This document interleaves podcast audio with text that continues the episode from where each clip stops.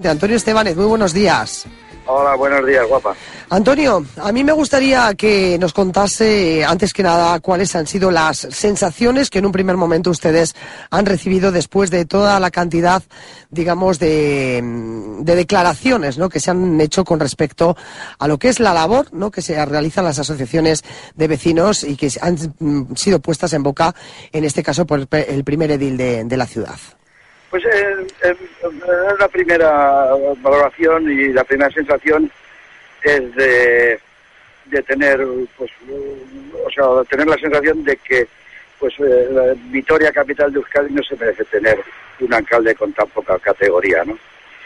Y es un alcalde eh, bastante dictador y que cuando no se hace lo que él quiere, pues es capaz de poner el ventilador y soltar mierda para todos los lados, ¿no?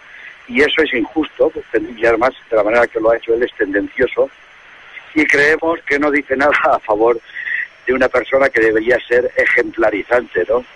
Entonces, sí es ejemplarizante, pero es el ejemplo de lo que no debe ser ningún alcalde. Porque ¿cuáles han sido, digamos, las, las cuestiones que, que más han dolido precisamente al movimiento vecinal? Bueno, el alcalde sabe perfectamente, sabe, perfectamente que eh, los terminales, ni ningún terminal de teléfono, ni ningún ordenador, ni ninguna impresora, ni ningún tipo de material que no sea fungible, eh, eh, se puede pagar desde las subvenciones del ayuntamiento porque el ayuntamiento no te lo acepta. ¿eh? Entonces, sabe él que no se ha comprado ningún terminal con dinero público. Eso no es verdad. Y eso lo sabía él y lo, han dicho, lo ha dicho de manera eh, a sabiendas de que estaban mintiendo. Entonces, un alcalde mentiroso para por un tema tan pequeño me parece a mí que no me hace la pena, ¿no? Eso es eh, quizás lo que lo que más les, les ha dolido al respecto e incluso el hecho de, que también eh, bueno pues aparezcan no precisamente de una forma pública llamadas de teléfono y demás que se han realizado por parte de los colectivos no también también bueno eso además venía porque claro eso ha sido un, un, golpe de soberbia del alcalde por, por, porque nos hemos reunido 28 de las 32 asociaciones eh, que funcionan, ¿no? Y, bueno, y hemos sido capaces de decir todo de una sola voz ¿eh? que eh, no estamos de acuerdo cómo se quiere encargar la participación ciudadana. Bueno, que no la quieren poner en, práctica porque todavía no se ha puesto en práctica, ¿no? Y que pues ahora, en, en estos últimos tiempos, se está haciendo de una manera muy descarada, ¿no? Más que participación ciudadana es utilización ciudadana. No nos dejan participar en nada, nos lo dan todo, todo hecho. Eh, eh, bueno, es, es más, que se quiere encargar la participación ciudadana. ¿no? ¿No se sienten escuchados, Antonio? No, no, no, no, ni nos sentimos escuchados, ni respetados, ni... Eh, y entonces, claro, eso es desoír eh, las voces discordantes de todos los barrios, ¿no? de la gente de los barrios que no está de acuerdo con todo lo que se está, con esa esta política de recortes a los a, los más necesitados, ¿no? Entonces no estamos de acuerdo, no estamos de acuerdo, pero no estamos de acuerdo ni nosotros ni los colectivos que representamos, ¿no?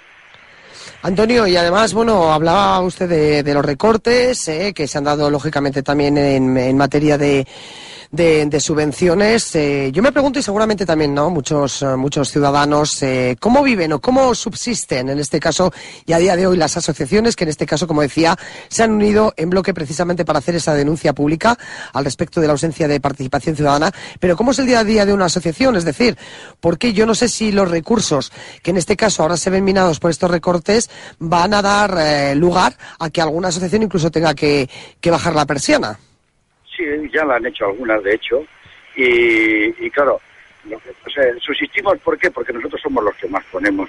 O sea, a mí si, por ejemplo, el alcalde hubiera denunciado que nos gastamos no sé cuánto dinero en kilometraje, no sé cuánto dinero en gasolina, eh, no sé cuánto dinero en aparcamiento público, eh, pero eso, nosotros, eso lo asumimos nosotros de nuestro bolsillo, eso lo pagan nuestras familias, lo pagamos nosotros.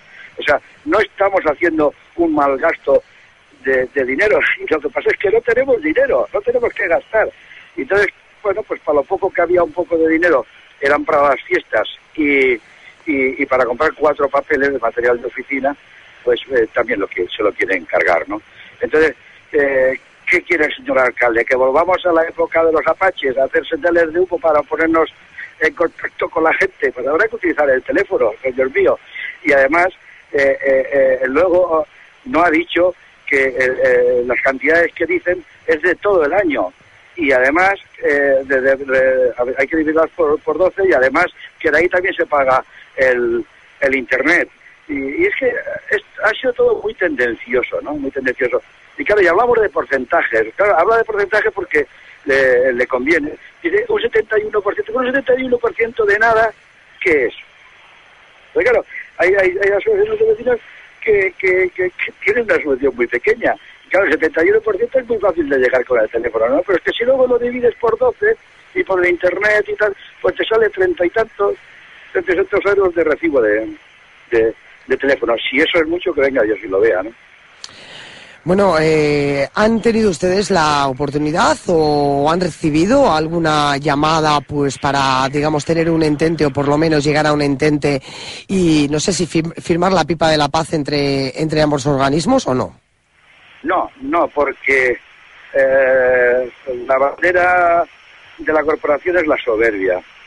Eh, no, de momento dicen que no están dispuestos a dar una, un paso atrás y es, es de vergüenza, porque cuando el señor alcalde, eh, el señor Maroto, eh, tiene un presupuesto tan alto como el que tiene en, en, en, tener una imagen de hombre que hace muchas cosas y que resuelve mucho y que habla con los vecinos y tal y cual, tiene una ingeniería de marketing que cuesta muchísimo dinero y, de ahí por lo visto no está dispuesto a recortar.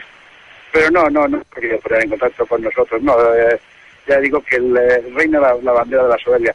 Pero ni con nosotros, ni ya ve usted que tampoco se pone de acuerdo con, con, la oposición. Ya, ya ha escuchado algo a la oposición. No escucha a nadie. Es, eh, es la soberbia por Montera. Bueno, pues yo creo que lo ha dicho todo, eh, claro y, alto, y me imagino, Antonio, que, que, van a seguir trabajando por y para los vecinos de, de Vitoria, más aún si cabe ahora que están más unidos, ¿no? Efectivamente, lo que pasa es que bueno, pues habrá que seguir, habrá que seguir haciendo cosas, tomando medidas, pero como ya bien hemos dicho antes, pues hay cosas que nos separan de unas acciones de otras, unos colectivos de otros, y todo lo que hagamos será muy consensuado para que lo, sigamos haciendo con una sola voz, que nada más que se oiga una sola voz. ¿eh? Y la otra que se puede oír, pues que sea del alcalde, pero espero que no sea siguiendo mintiendo como, como hasta ahora. ¿no? Bueno, lo importante ahora sería no dar, dar ese paso, no sé si por ambas partes, por alguna de las partes, petición, una reunión, un algo, ¿no? Mira, eh, yo eh, eh, llevo siendo presidente de la de la FABA casi un año, ¿no?